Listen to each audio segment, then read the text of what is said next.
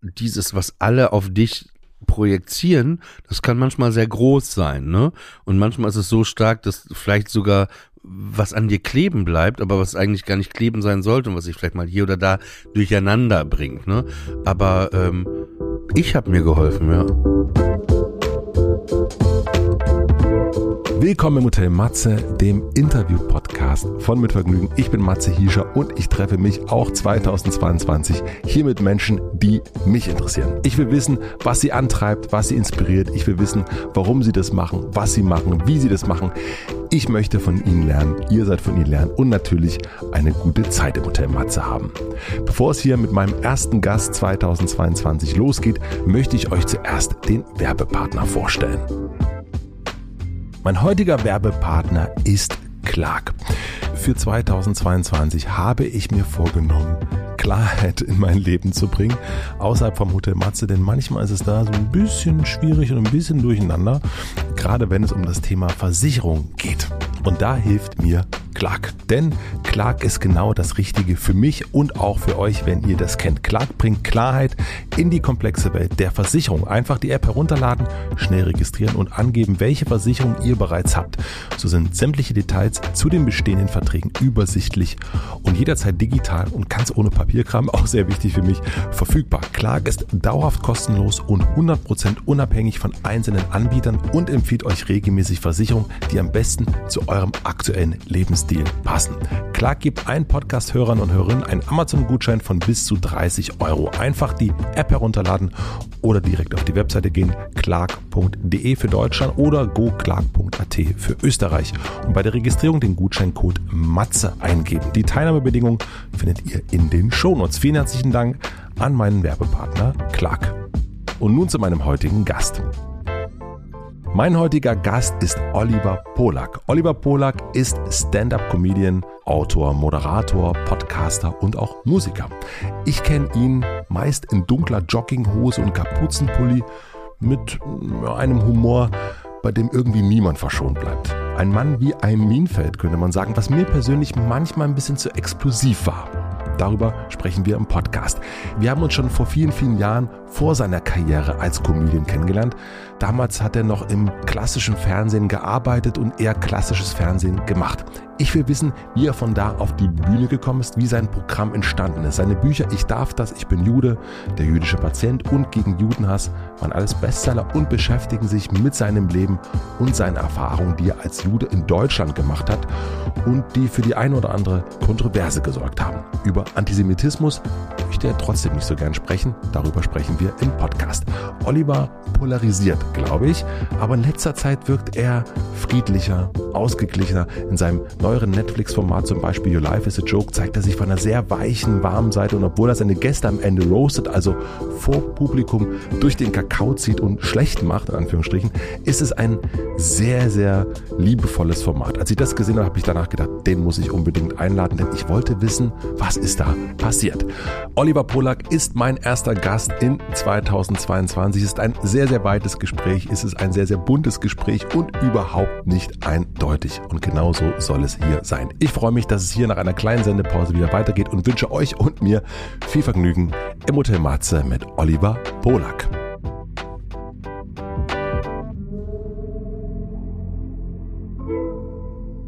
Wann bist du heute aufgestanden? Ähm, ich bin aufgestanden um 8.30 Uhr, weil ich eigentlich noch einen Text, äh, so einen Klappentext, Vorschautext äh, nochmal äh, anschauen musste für mein Buch, was im äh, Oktober bei Surkamp erscheint. Äh, aber dann hatte meine äh, Literaturagentin Elisabeth Ruge, äh, ganz tolle äh, Person, hatte äh, mir dann einen Vorschlag geschickt und ich dachte, ey, das ist erstmal, kannst du eh noch ändern, habe ich das äh, einfach gesagt, nimm das. Mhm. Dann bin ich ähm, hier bei uns um die Ecke, What Do You Fancy Love, äh, ja. kennst du ja auch. Guter Kaffeeladen. Ja, es ist okay. Solide. Ist, ist auf, auf jeden Fall okay. Und dann bin ich da einfach hin, hab ein äh, Mozzarella-Brot gegessen äh, und ähm, ja, weiß ich nicht, ein Ingwer-Orange-Tee getrunken. Und dann bin ich äh, zu der Adresse gefahren Ähm, erst habe ich einen Corona-Test gemacht, weil du mich drum gebeten hattest. Äh, fand ich aber eine gute Idee. Dann äh, bin ich noch in eine Polizeikontrolle geraten, weil habe einen Strafzettel bekommen, weil ich vor dem Corona-Testcenter falsch geparkt habe. Und dann dachte ich, oh, das ist aber weit. 45 Minuten mit dem Auto bin ich nach Spandau zu der Adresse, die ich bekommen hatte von meiner äh, Presseagentin und dann äh, kommt nicht gut, ne, wenn man so sagt, so name meine Presseagentin, ne, dann denken die jetzt alle schon, was für ein Arschloch, arrogantes Arschloch, Literaturagent, fick dich, wir stellen jetzt aus. Ne? Ja, es, aber was soll man dann sagen? So ist es, Pressezongo hört sich auch nicht gut an. Ne? Und, und dann, dann war ich da bei, bei der Adresse und dann habe ich dir geschrieben, hey, äh, wie sieht's denn aus? Und ähm, wo bist du? und ich stehe draußen und du so, äh, seh dich nicht. Und äh, Problem war, es gibt wohl zwei Straßen von der Straße, die du mir gesagt hast. Und ich war bei, bei der in Spandau und dann äh, ja, also ich bin quasi heute schon mal umsonst einfach anderthalb Stunden Auto gefahren. Aber ich hatte dann auch keine schlechte Laune, weil äh, du hattest ja noch Zeit, ich hatte auch noch Zeit und äh, ja, jetzt sitze ich hier auf jeden Fall. Bist du denn eher gut gelaunt morgens? Also bist du Optimist oder eher Misanthrop am Morgen? Gar nichts. Du bist nichts. Bin nichts. Ja. Also ich bin eh nichts. Wir sind alle nichts. Ja, wir oh, denken, ne, war sehr nicht gut. So. Naja, es ist so. Wir, wir nehmen uns ja immer alle so, so wichtig und dann denken wir, äh, was muss ich da machen, damit ich da noch erfolgreicher bin. Man macht, aber am Ende sind wir nichts, finde ich. Und ich finde, man hat das nach Corona oder, oder wer nach Corona, nach Corona dauert noch ein paar Jahre, aber während Corona noch mehr gemerkt, dass wir also ich glaube auch, dass das Leben, dass es das Leben gar nicht gibt, sondern dass das Leben eigentlich nur eine permanente Ablenkung ist. Und jetzt, wo wir diese Ablenkung eben nicht mehr hatte, hatten, ne, wie Konzerte, Essen gehen und alles, war die Frage, was ist ein Leben überhaupt, ne? Mhm. Wenn das alles wegfällt, sage ich jetzt mal so. Und ähm, und die Frage ist, wovor, genau, wovor von lenken wir uns denn ab? Und äh, ich bin dann irgendwie da zu dem Entschluss gekommen, dass es, wir, wir flüchten eigentlich vor der Liebe, vor der richtigen Liebe. Das ist mal, es ist nur meine, meine, These? Okay. meine These, dass wir, weil wir eine permanente Ablenkung haben, irgendwie immer wegrennen wollen. Und ich glaube, das ist viel wirklich eine Flucht vor der wahren Liebe. ist. Ich weiß, eine steile These vielleicht, aber das ist, äh, äh, ist mein, aber ich glaube auch am Ende wurde, wurde uns gezeigt, dass es da noch was anderes gibt, dass wir das alles nicht bestimmen, ne? Und wir nicht so so viel Macht haben, der Mensch an sich. Und wir plötzlich waren wir, glaube ich, alle kollektiv, jeder auf seine individuelle Art und Weise plötzlich mal in einer Situation, in der man sich vielleicht vorher noch nicht gesehen hatte. Ich weiß nicht, wie es dir ging. Ja, also das, äh, ich, Moment, ich muss mal also äh, dieses Liebe-Frage äh, einmal reingehen, weil äh, du sagst, wir lenken uns ab, weil wir Angst haben, die wahre Liebe zu finden? Nicht die äh, zu finden, sondern, sondern dass wir echte Liebe, so richtig krasse Liebe, vielleicht teilweise nicht ertragen können. Wie, wieso glaubst du das? Also, wie, also du, du, hast ja eine These, die stellst ja auf und, und irgendwas, ja. äh, die, die, kommt ja nicht, du wachst ja nicht auf und sagst, das ist meine These, sondern die äh, Thesen kommen ja meistens aus Erfahrung. Und was, was hat dich dazu gebracht? Ja, ich glaube, das Leben ist einfach irgendwie teilweise auch eine Sinnlosigkeit, eine Leere einfach, ja. Und, und jetzt könnte man sagen, man versucht, das Leben mit Sinn zu füllen. Ja. Ne? Das, das ist eine These. Aber ich glaube, ähm, dass das nur eine permanente Ablenkung ist. Und ich habe mich gefragt, wovor flüchten wir denn? Ne? Also das kennt man ja auch viele, wie jetzt zum Beispiel in der heutigen Zeit wir unterhalten uns hier jetzt ganz normal, ne? Aber wie, wie, wie auch äh, das Handy, und ich ertappe mich selber dabei auch, so ein Fluchtort gefunden ist. Ich meine, wie oft sieht man wirklich, früher saßen wir am Tisch, haben uns irgendwie, es ist übrigens nicht, nicht so ein Talk, ne, wo ich sage, früher war alles besser, ne? Es ist nur so eine Analyse, aber es war mehr, als wir das noch nicht so hatten, wir saßen am Tisch, wir haben uns, wie jetzt gerade, wie wir es hier auch machen, wir gucken nicht auf unsere Handys, wir schauen uns an, ähm, wir haben uns unterhalten und mittlerweile ist es so, ich habe mich dabei auch schon ertappt, du sitzt in einer Runde mit vier, fünf Leuten manchmal gehst du einfach nur noch in dein Handy. Du tauchst einfach da drin ab und hörst auch gar nicht mehr ähm, zu. Jetzt habe ich den Faden gerade verloren, aber ich, äh, genau, und das ist diese, die Frage war doch von dir, wovor flüchten wir und so weiter. Und dann, äh, und genau, und das Handy ist, glaube ich, auch eine Flucht. Genau. Ja, auf jeden das Fall. ist für ganz viele Leute eine Flucht. Und ich glaube, es wird auch, auch, auch Kids, ne? Früher war es ja bei uns so, also ich weiß nicht, ich sag mal, wie alt bist du? Ich bin 42. Ich bin 45. Ich bin auf dem Land groß geworden, Papenburg im Emsland, und da war es so, ich habe Langeweile.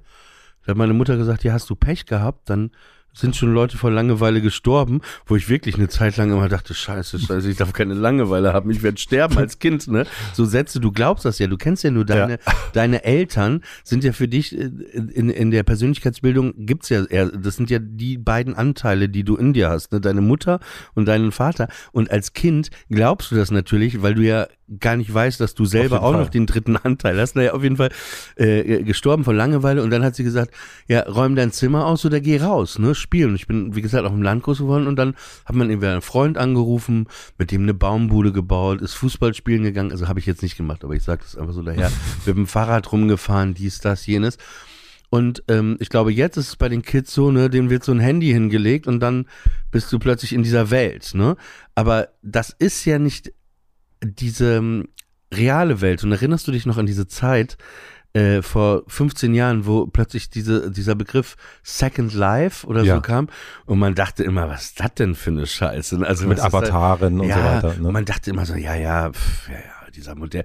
Und mittlerweile ertappe ich mich dabei, dass man das, man hat mehrere Leben, ne? Du bist das, stellst du da auf Instagram, dann bist du das da, dann bist du das da, was ja auch Sinn macht, ne? wenn man eine Vielfältigkeit im besten Fall auch ha hat. Aber ich glaube eben, um zurückzukommen zu dieser Liebesthese, das ist alles eine Flucht oft, ist eine Flucht. Und ich glaube, dass die Basis des Menschen irgendwie Liebe ist. Und ich habe das Gefühl, dass das oft eine Flucht, weil so viel falsch gelaufen ist, manchmal in der Fehlprogrammierung der Eltern, die man selber hatte und dass man Angst hat vor Liebe und sich wirklich da zu öffnen und fallen zu lassen, vielleicht eine Sehnsucht hat, aber da gar nicht so hingeht.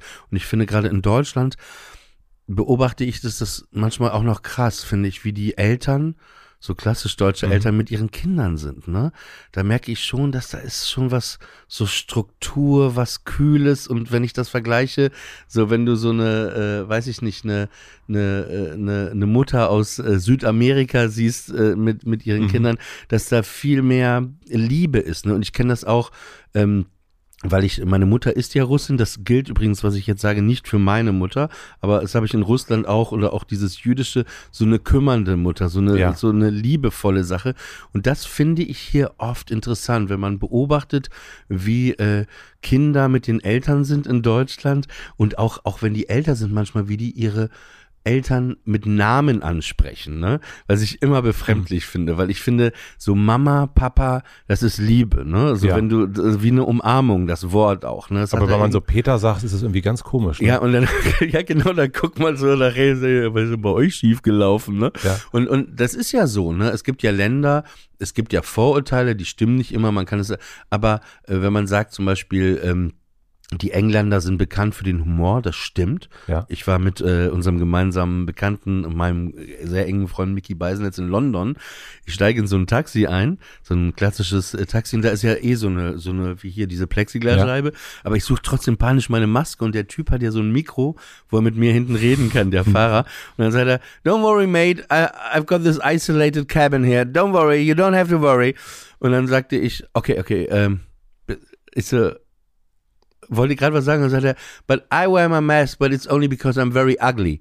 ne, ne? und, und da dachte ich auch, willkommen in London. Ne? Also Ja. es ist so, die Engländer sind bekannt für guten Humor, auch Ricky Gervais, Eddie Izzard, äh, Monty Python, wobei ich nie großer Fan war.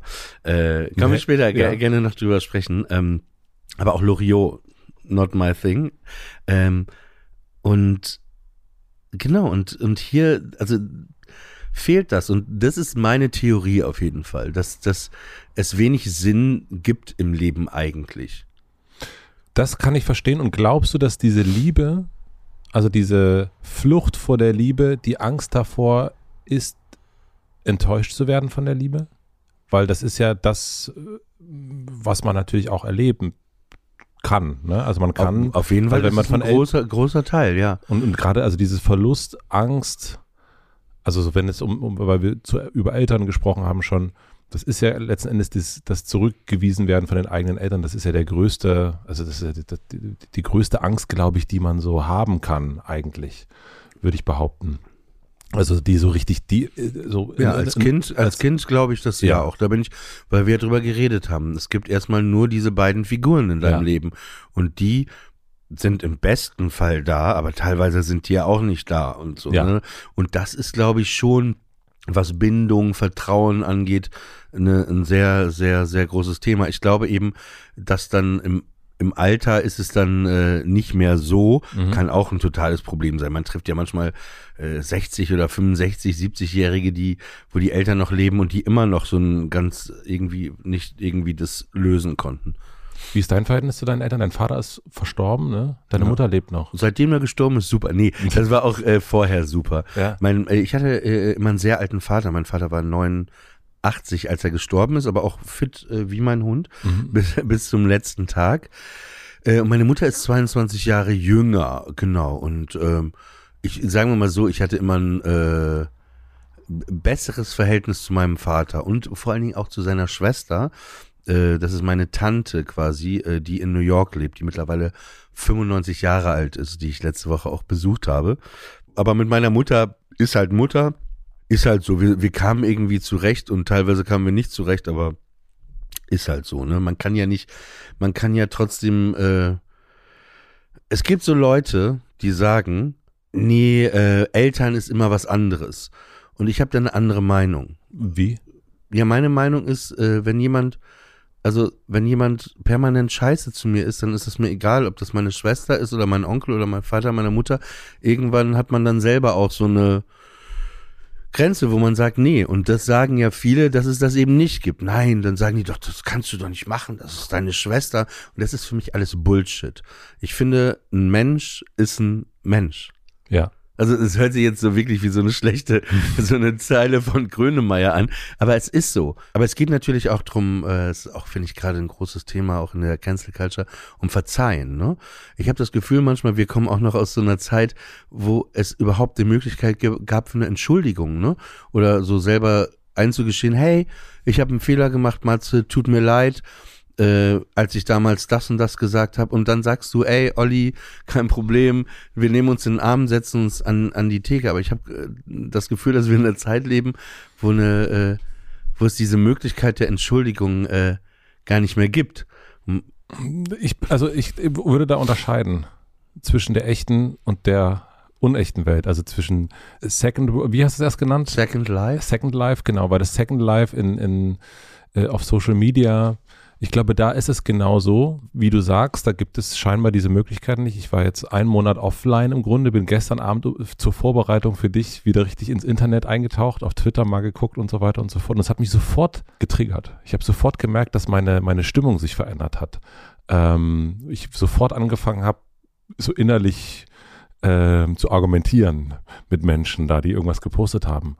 Und dann merkte ich so, das ist ja nicht echt. Das, das, äh, und das stimmt, da gibt es diese, Möglichkeit nicht, da sind die Zeichen zu begrenzt und so weiter. Aber in meinem echten Leben kenne ich genau das, dass man sagt, Verzeihung bitte.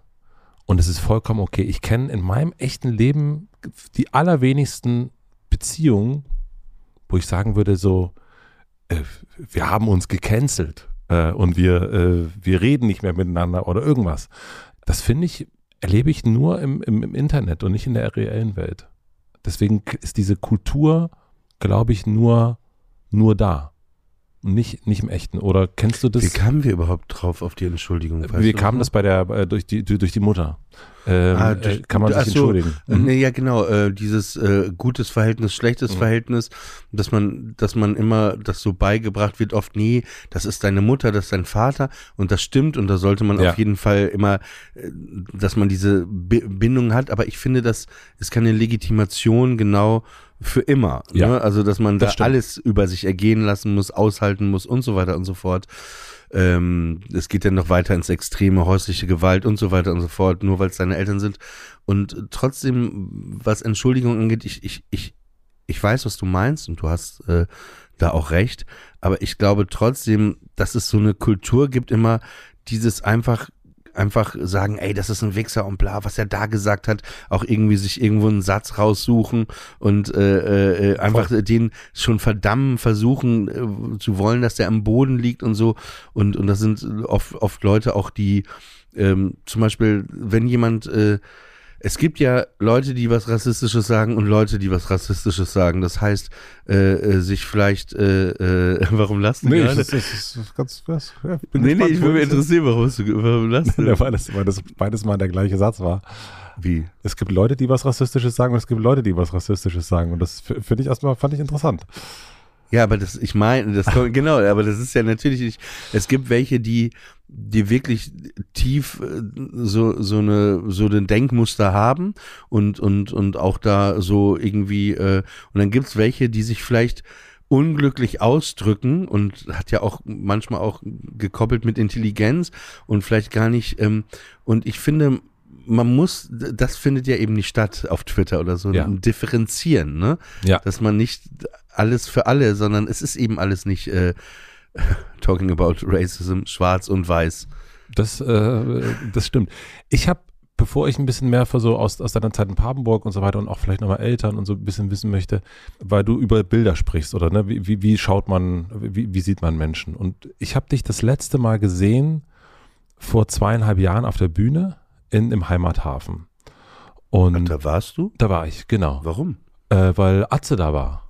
Ach so, ja, das ist eine richtig gute Basis. Warum warst du denn bei meiner Show? Äh, ja, wegen deinem Vorprogramm. Wegen deinem, wegen deinem Vorprogramm. Wegen deinem Vorprogramm. Aber auch Atze war ja auch ein Podcast, äh, nicht wegen seines Programms. Ähm, äh, und äh, ich war an dem Abend da, hab Atze da gesehen, weil er dann am nächsten Tag im Hotel war. Und ich habe dann die erste halbe Stunde von dir gesehen und war so, oh, das zieht mich so runter. Ähm, das hatte so viel, für mich etwas sehr Negatives irgendwie. Das war so mein Gefühl. Okay. Und, ähm, und dann bin ich, sind wir dann eher gegangen. Und dann habe ich gesehen, Your Life is a Joke. Und für mich war das, äh, war das Musst Bild, du kurz dazu sagen, das ist ähm, ein Netflix-Special.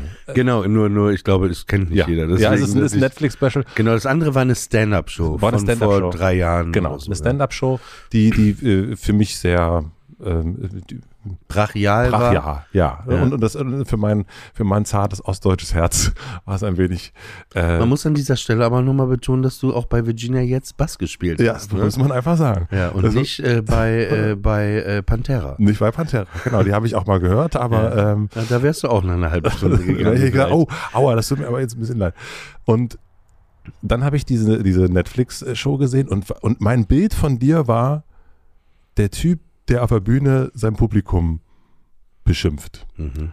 Und, und ich wusste, dass du diese Roast-Show machst, ähm, weil ein, weil jemand dabei war, der jetzt nicht ausgestrahlt worden ist und mir erzählt hat, dass er ähm, dort war. Mhm. Und ich dachte, du gehst dahin und lässt dich von Oliver Pollack roasten, um Gottes Willen. Das, danach kannst du dich ja, das, das, da ist ja nichts mehr von dir übrig weil du ja auch sehr präzise bist. Und dann habe ich diese Netflix-Show gesehen und war, das ist ja, das ist ja ein völlig anderer Oliver Polak. Der ist ja ganz warm, das ist, ist total schön. Das hat, das hat mir so, wir waren so, wir haben das zusammengeguckt, meine Frau und ich waren so, boah, ist das ein schönes Format. Und waren so ganz, ähm, und danach hast du gesagt, ach, ich könnte ihn doch mal in einen Podcast einladen. ja, weil das, äh, weil ich dann dachte, na klar will ich mit, will ich ja schon hier auch mit Leuten sitzen, wo ich denke, das macht jetzt, das ist warm, das ist schön, da kann man sich gut unterhalten. Und ich habe mich gefragt, was ist zwischen in diesen drei Jahren passiert? Sind das zwei, du hast ja schon von verschiedenen, man, man ist ja nicht eindeutig das eine oder das andere, aber irgendwie schien mir das, schien mir das sehr, also in meinem Blick. Zwei, für dich zwei verschiedene Völlig Personen. unterschiedliche Personen. Äh, kannst du diesen Blick nachvollziehen oder denkst du, was will er da eigentlich? Nein, ich kann absolut das ähm, nachvollziehen, aber ich glaube, das ist so ein genau das Ding. Also ich habe ja eine neue Show, die ja. jetzt äh, startet am ich glaube, ab 17. Februar ist in der ARD-Mediathek und dann ab 24. Februar im äh, bayerischen Fernsehen.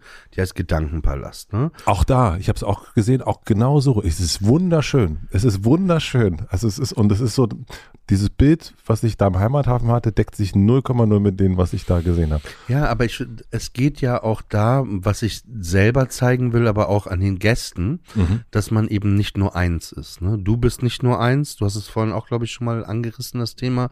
Man ist eben nicht nur eins, man hat es hat was mit Vielfältigkeit zu tun. Ne?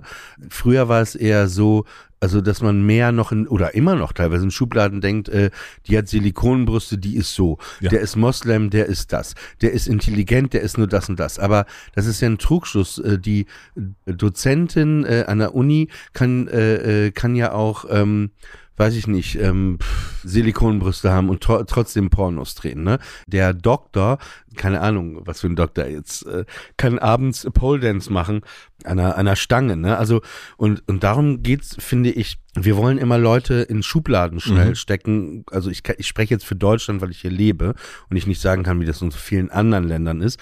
Aber ist meine Erfahrung auch in England und Amerika, dass es nicht unbedingt so ist, sondern hey, everything is cool. Ne? Mhm. Man will gleich so eine Schublade, Stempel drauf und ich muss mich nicht mehr damit auseinandersetzen. Der ist so und so und so. Und ähm, ich glaube, also wie es jetzt auch in der Sendung geht, da sind so viele verschiedene Gäste, die ich eingeladen habe, weil es mir darum geht, eben zu sagen, hey, wir haben verschiedene Seiten und das ist auch okay, ne? Also so, so, das, so nehmen wir mal das Beispiel, weil wir hier beide sitzen. Mhm. Jetzt, du hast gerade mich genommen, ich nehme dich als Beispiel.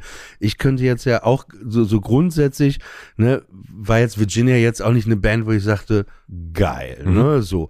Aber du warst zum Beispiel, fand ich damals der einzige, so, fand ich so, der so richtig nett war, ne? Du warst immer super offen, super freundlich, ne? Und dann, dann ist mir das aber scheißegal, weil das das ist auch sehr deutsch, dass man alles immer so bewerten will und so.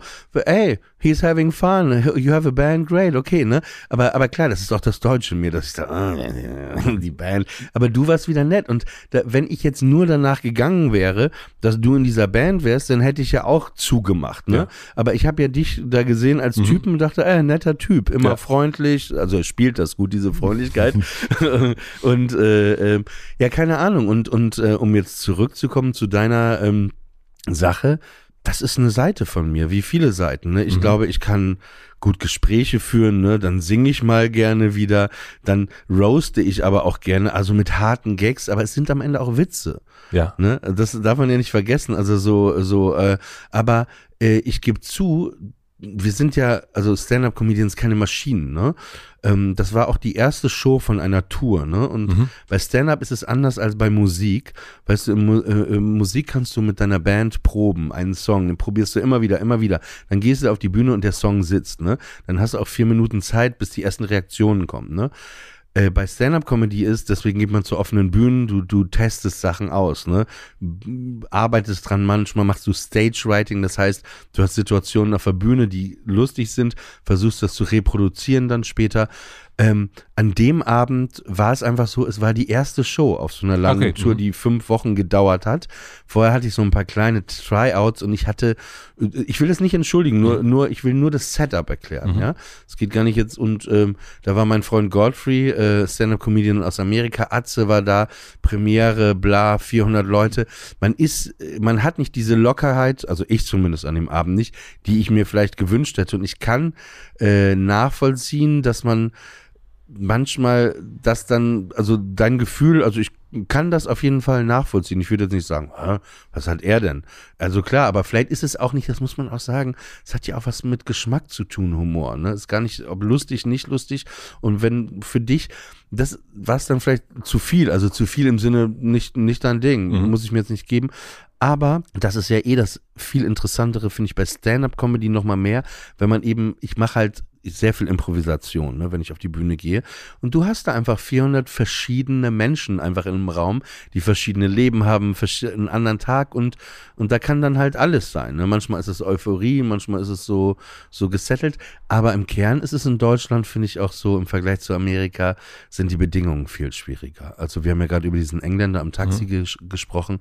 Es ist so, ähm, dass ich das Gefühl habe, wenn in Amerika eine Comedy-Show ist, man muss sagen, in Amerika ist auch in jedem Dorf, wo eine Kirche ist, ist auch ein Comedy-Club. Ne? Ja. Es gibt eine ganz andere Tradition in Amerika von Speech, ne, Reden halten und so, ne, auch Political Correctness und alles. Ähm, und In Deutschland ist es wirklich so, oft hast du da ein nüchternes Publikum um 8 Uhr. Also in Amerika, genau, sagen die, hey, we're going to see a comedy show, great tonight, let's have some drinks, let's have some fun, yeah, let's do it.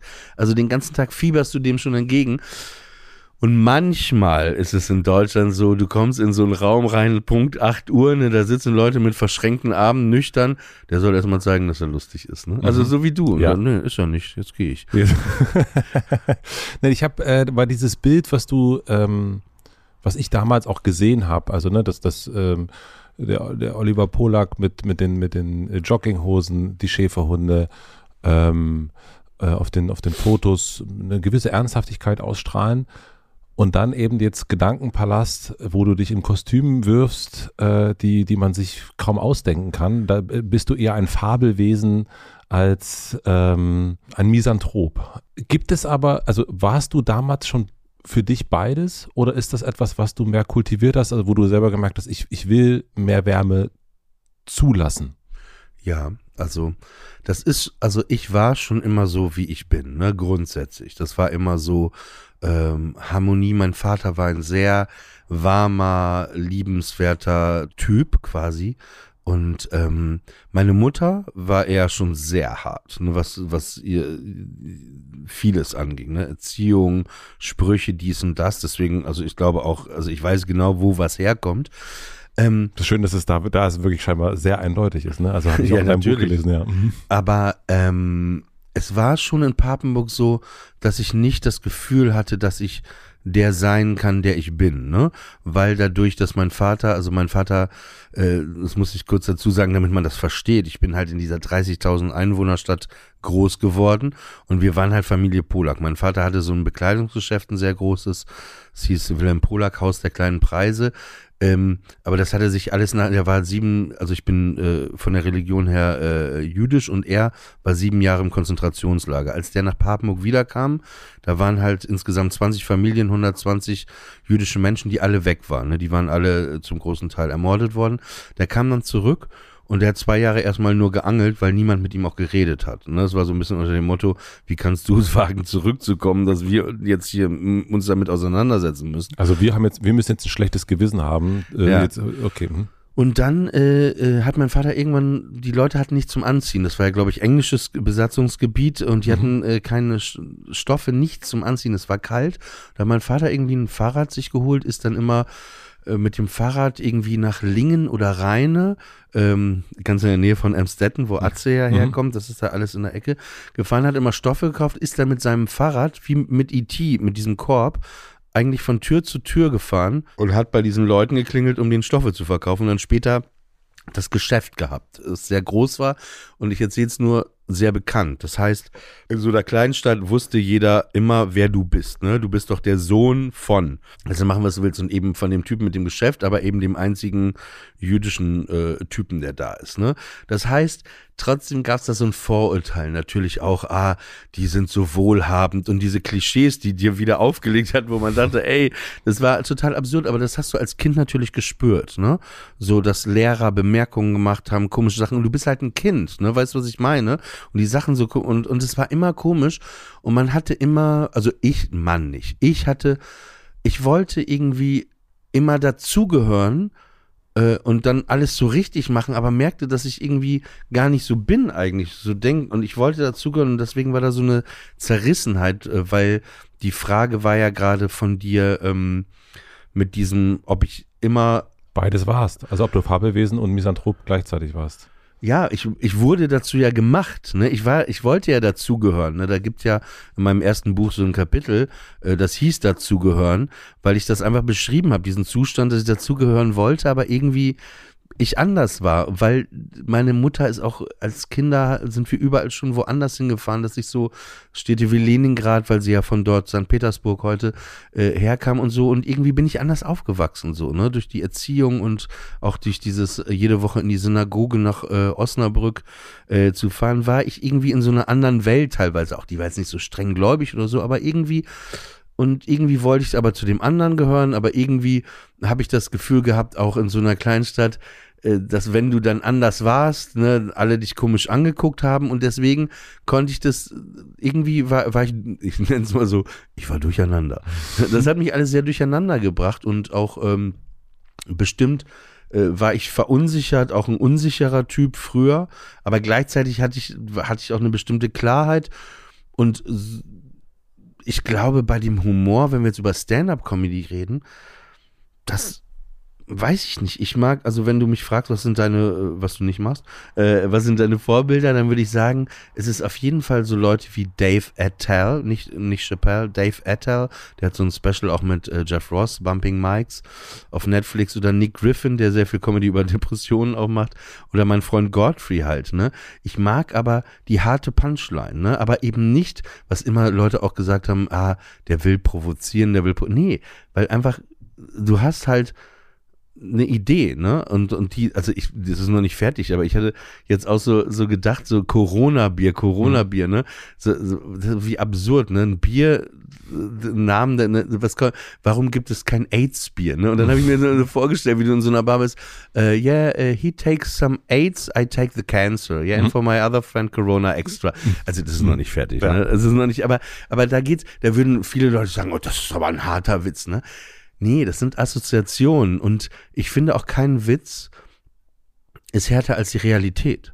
Also ich finde, die Realität ist mhm. oft härter, weil am Ende ist es nur ein Witz. Jetzt könnte man natürlich sagen, aus Gedanken werden Worte, aus Worten werden Taten und so, aber Ne, es ist ja nicht jeder ist jeder, ne? Und habe ich die Frage beantwortet oder bin du ich hast die, naja, nee, du hast die, also du hast, äh, du hast einen guten Versuch gewagt. Ich, ich bin noch nicht ganz äh, zufrieden, deswegen frage ich noch mal ein bisschen weiter.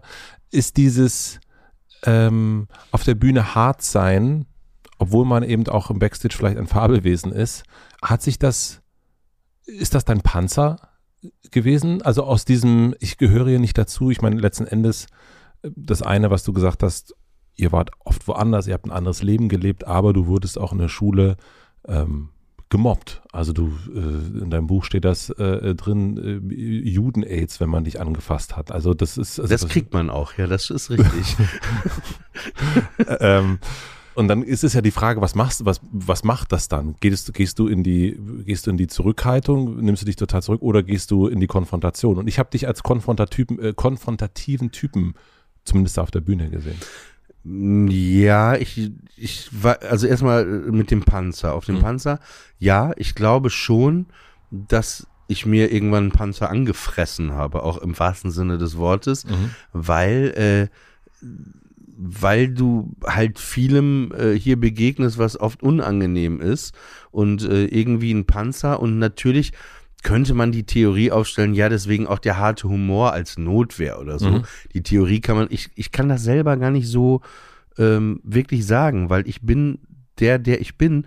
Aber wo ich dir zustimmen kann, ist, glaube ich, dass ich schon in den letzten Jahren ähm, als äh, es gibt so einen Begriff äh, in der Comedy, dass man als Comedian seine Stimme findet, ne? So ja. seine eigene Stimme, die die ist. Und am Anfang war das schon so, äh, dass ich dieses Image, glaube ich, hatte, der Typ mit den, mit dem harten Humor, mit den harten Witzen und so.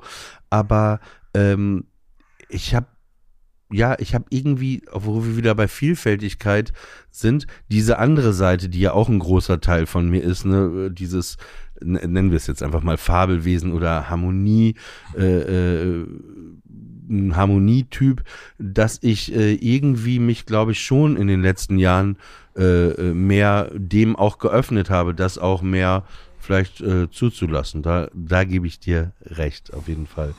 Warum das so war, einfach vielleicht manchmal, ich weiß nicht, ob du das kennst, aber manchmal irgendwie trauen ist auch das falsche Wort, aber man, man ist da irgendwie in so ein, auf so ein Gleis, in so einen Tunnel reingeraten und, und manchmal muss man äh, da mal irgendwie einen Notausgang finden mhm. und vielleicht äh, äh, es ist ja eh so, dass man immer wieder, also finde ich, äh, mal gucken sollte, so ein Update, so ein eigenes machen sollte, ja.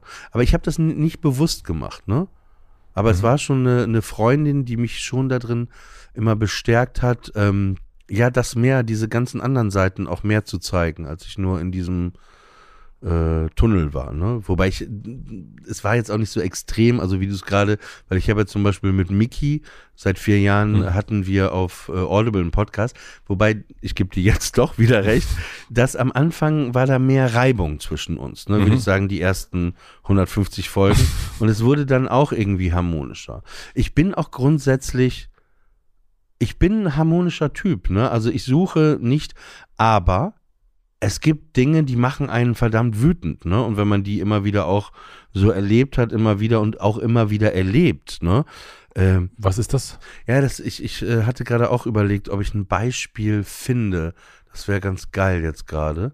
Alles, was ich jetzt sagen würde, ist vielleicht mehr, also es gibt, weil das Ding ist, mich hat in Deutschland oft ähm, der Rassismus, also ich kann ja auch wieder hier nur für Deutschland sprechen, weil ich in Deutschland lebe, der Rassismus, der einfach immer da war, ne?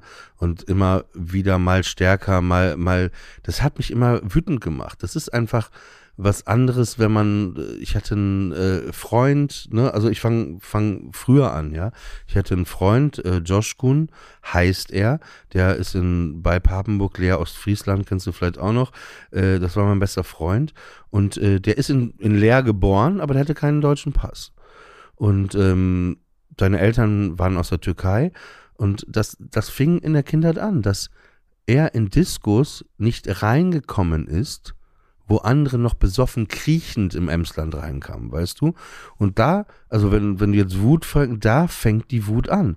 Wenn wir auf dem Fahrrad fahren, Joschkun und ich, und wir von der Polizei von zwei Wagen angehalten werden und da irgendwie, weil wir da, äh, ich hinten auf dem Gepäckträger bin und die uns erstmal eine halbe Stunde festhalten, ne? Wenn, wenn irgendwie ein Polizist mich ähm, in Papenburg damals auf dem Viehmarkt, ne, ähm, zur Seite genommen hat. Und da, da war gar nicht so viel Wut da, weil man dachte, man muss das über sich ergehen lassen. Man ist ein Kind, ne? Es war eher eine Traurigkeit, die man empfunden hat, ne? Das ist dein bester Freund und du hast einfach nicht verstanden, warum kommt der nicht rein? Und, und du wurdest einfach richtig wütend, ne? Also so, wo wir beim Thema mhm. Rassismus sind. Und das gibt es ja noch immer. Ne? Es gibt ja so, so Geschichten noch immer. Äh, es gibt es in, in, im Alltag, genau. Und, und was die Berlin. Leute dann, äh, ähm, du siehst die dann gestern auch wieder, war äh, dieser Auschwitz Memorial Day, was sie da irgendwie teilweise posten, aber du weißt, was sie auch vom halben Jahr, dieselben Leute, diese, diese Pseudo äh, N on Vogue Leute, was sie vor einem halben Jahr gepostet haben, als äh, irgendwie Israel-Palästina-Krieg war und äh, da in Essen irgendwie 200 Leute Juden ins Gas gerufen haben irgendwie, dann weißt du auch, wie was die da gepostet haben und so. Und klar, grundsätzlich kommt da eine Wut hoch, weil du mit diesen Leuten leben musst. Ne? Ja. Und ähm, aber ich habe mich irgendwann entschieden, als ich mein Buch geschrieben habe, äh, aus dem du ja gerade was zitiert hattest, vor drei Jahren, da habe ich die Entscheidung getroffen für mich, ich spreche in Deutschland nicht mehr über Antisemitismus und was man machen kann und so. Ich habe tausend Anfragen immer wieder an diesen, ich habe keinen Bock drauf. Jetzt rede ich drüber, weil ich ja, du stellst mir eine Frage und mhm. ich muss ja, also ich ja. könnte jetzt ihnen Mist erzählen, aber dann würde ich ja nicht auf die Frage antworten. Das ist so Teil dessen. Aber ich habe irgendwann entschieden, nee, ich habe da, äh, und das macht einen wütend, aber einen machen auch, äh, ich möchte nicht ins Detail gehen jetzt, aber wenn ich sehe, was Dieter nur in der ARD abgezogen hat äh, mit äh, Alice Hastas, das ist für mich einfach, der ist ein kleiner Rassist. Ja. Das ist meine Meinung, mhm. ne? Also und und da kommen ja immer dann Leute und das macht mich wütend, die dann mit ja, aber das kannst du doch so nicht sagen und so. Das ist nee, doch, weil das ist doch genau das Problem hier immer gewesen, dass man immer eine Entschuldigung hat für alles, immer ja, komm, der meinte das doch nicht so. Ach, der hat zu viel getrunken. Deswegen gibt es eigentlich gar keine Rassisten, ne? Weil das ja immer und deswegen ist es aber immer noch so da, weil wir wieder bei den Schubladen sind, weil immer so irgendwie schnell, ah ja, komm, nee. Und, und deswegen ist es irgendwie noch so da. Und das sind Sachen, wenn du mich fragst, äh, die einen wütend mach, machen oder gemacht haben. Aber natürlich ist dadurch ähm, auf jeden Fall Comedy äh, eine gute Art, wie man äh, damit antworten kann, ne, mit Humor. Wir machen eine klitzekleine Pause. Ich möchte euch zwei weitere Werbepartner vom Hotel Matze vorstellen. Mein heutiger Werbepartner ist die Telekom. Ich bin seit, ich glaube, über 15 Jahren Kunde und tatsächlich bin ich auf die Telekom zugegangen und gesagt, wollen wir hier nicht zusammenarbeiten? Wollt ihr nicht Werbepartner vom Hotel Matze sein? Denn am allerliebsten empfehle ich hier Produkte und Dienstleistungen und so weiter, die ich persönlich auch nutze. Und ich nutze die Telekom sehr, sehr gern. Ich habe gerade im letzten Jahr sehr, sehr viele positive Erfahrungen gemacht und deswegen habe ich sie gefragt und ich freue mich, dass sie dieses Jahr hier Dauerwerbepartner im Hotel Matze sind. Herzlich willkommen also. Ich möchte euch heute auf die Aktion Gaming, wo der Spaß aufhört, aufmerksam machen. Denn Worte dürfen nicht zur Waffe werden. Die Telekom kämpft für ein Netz ohne Hass, in dem alle respektvoll miteinander umgehen. Das gilt auch für den Bereich Gaming. Auf Gaming-Plattformen findet sehr, sehr viel Austausch statt. Der wird aber auch gezielt für die Verbreitung von Hass und Hetze missbraucht. Das trägt zur Spaltung unserer Gesellschaft bei und dagegen müssen wir etwas tun. Die Telekom macht darauf in Spots und Aktionen aufmerksam, stellt Informationen und Trainingsmaterial für unterschiedliche Zielgruppen zur Verfügung und kooperiert mit PartnerInnen, um Hass auch in Games nicht zur Normalität werden zu lassen. Klar ist natürlich, nicht jedes Game, jeder Gamer oder jede Gamerin trägt zur Verbreitung von Hass bei. Es geht nicht um einen Angriff auf die Branche oder die Community, sondern um das Schärfen von Bewusstsein für Missbrauch und verdeckte Manipulation. Ich bin gar nicht im Gaming-Bereich unterwegs und deswegen war mir das auch komplett neu. Wie auch in den klassischen sozialen Medien ist es eben eine Minderheit, die Hass streut und die Grenzen des Sagbaren verschiebt. Aber sie ist eben sehr laut und einflussreich. Jeder und jede kann etwas gegen die Spaltung der Gesellschaft tun, egal wo sie passiert und aus welcher Rolle heraus. Für mehr Infos oder zur Anfrage von Info oder Trainingsmaterial schaut einfach auf telekom.com slash gegen Hass im Netz. Da bekommt ihr mehr. Den Link packe ich natürlich auch in die Shownotes. Vielen herzlichen Dank an meinen neuen Werbepartner Telekom. Mein heutiger Supporter ist Closed, aka meine Lieblingsklamottenmarke. Und auch heute, es ist wirklich äh, wahr, trage ich wieder eine Klamotte von Closed. Es gibt keine Marke, von denen ich so viele Sachen in meinem Kleiderschrank habe. Zu Recht.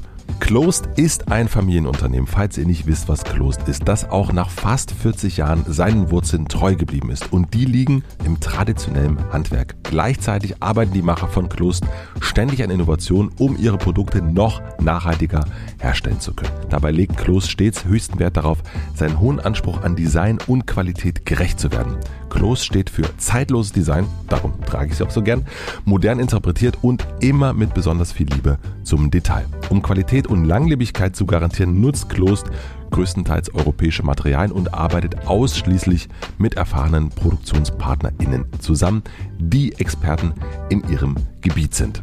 Wenn ihr jetzt neugierig geworden seid und gern mehr über Closed wissen wollt, dann könnt ihr auf closed.com slash about noch mehr über ihre Werte PartnerInnen, Ressourcen und Geschichte erfahren. Und natürlich lohnt es sich auch immer, im Shop vorbeizuschauen, muss ich zugeben. Den Link findet ihr natürlich auch in den Shownotes. Vielen herzlichen Dank an Closed für den Support. Und nun zurück zu Oliver Polak. Ich habe dich ja kennengelernt, oder wir haben uns kennengelernt irgendwie Mitte, nee, 2005, 2004, irgendwie sowas in der Richtung. Ähm, von meinem Kopf sind wir irgendwie in einer, in einer Wohnung. Ähm, ich weiß es aber nicht mehr ganz genau. In was für einer Wohnung waren wir Ich denn? weiß es nicht mehr genau. Ich hatte, ähm, da war noch eine Sängerin dabei.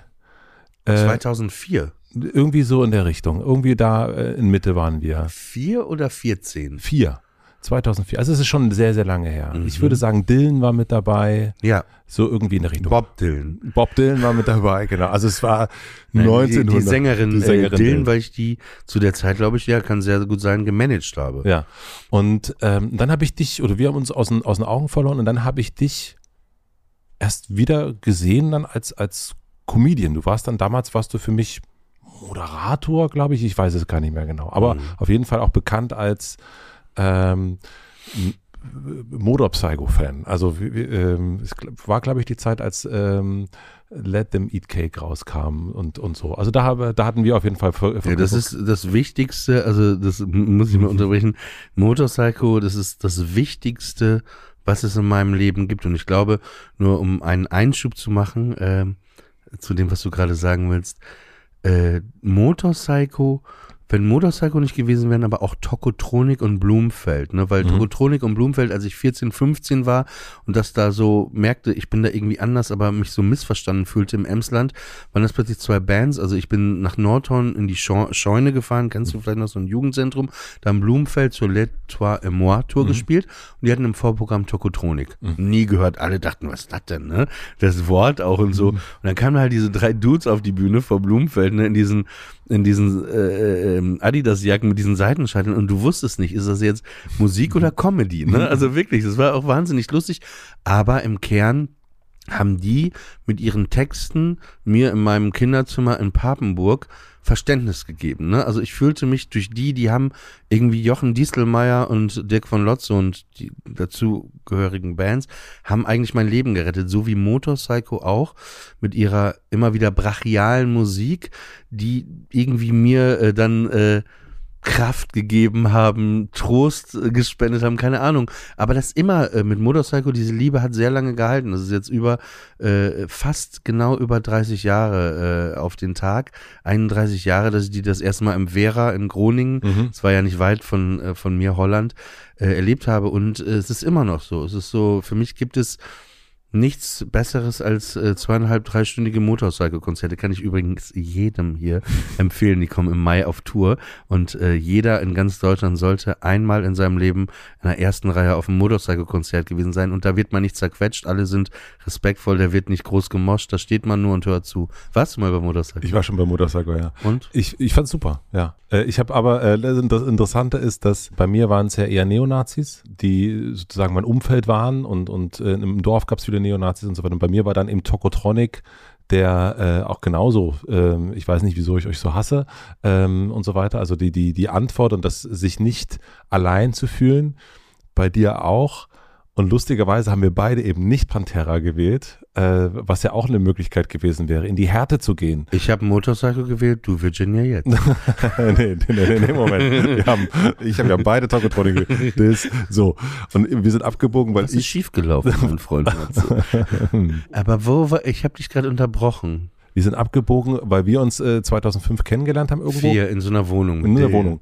Und dann habe ich dich wieder, habe ich wieder gesehen, du machst jetzt Comedy. Hm. Und ich war so, hä? Wie? Der war doch nie lustig.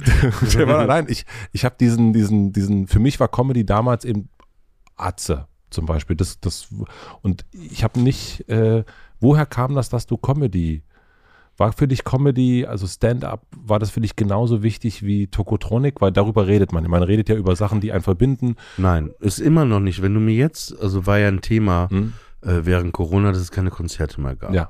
Wenn du mich jetzt fragen würdest und sagen würdest, Oliver, du musst dich jetzt entscheiden, Oliver, du musst dich jetzt entscheiden, Comedy oder Musik? nie wieder auf ein Konzert gehen in deinem Leben Mhm. oder nie wieder als Stand-up-Comedian auftreten. Also Oliver, ich frage dich jetzt, nie wieder auf ein Konzert gehen in deinem Leben oder nie mehr als Stand-up auftreten? Was würdest du? Dann würde ich sagen, nie mehr als Stand-up-Comedian auftreten. Ja. Also ich würde mich immer für die Musik entscheiden, weil, weil wenn es doch was gibt, was mir Sinn gibt im Leben, ist das halt Musik. Ne? Also es gibt, finde ich, nichts Wichtigeres als, als, als Musik natürlich und Liebe. Ne? Aber, aber Musik, Vor der Liebe Also- rennen wir ja weg.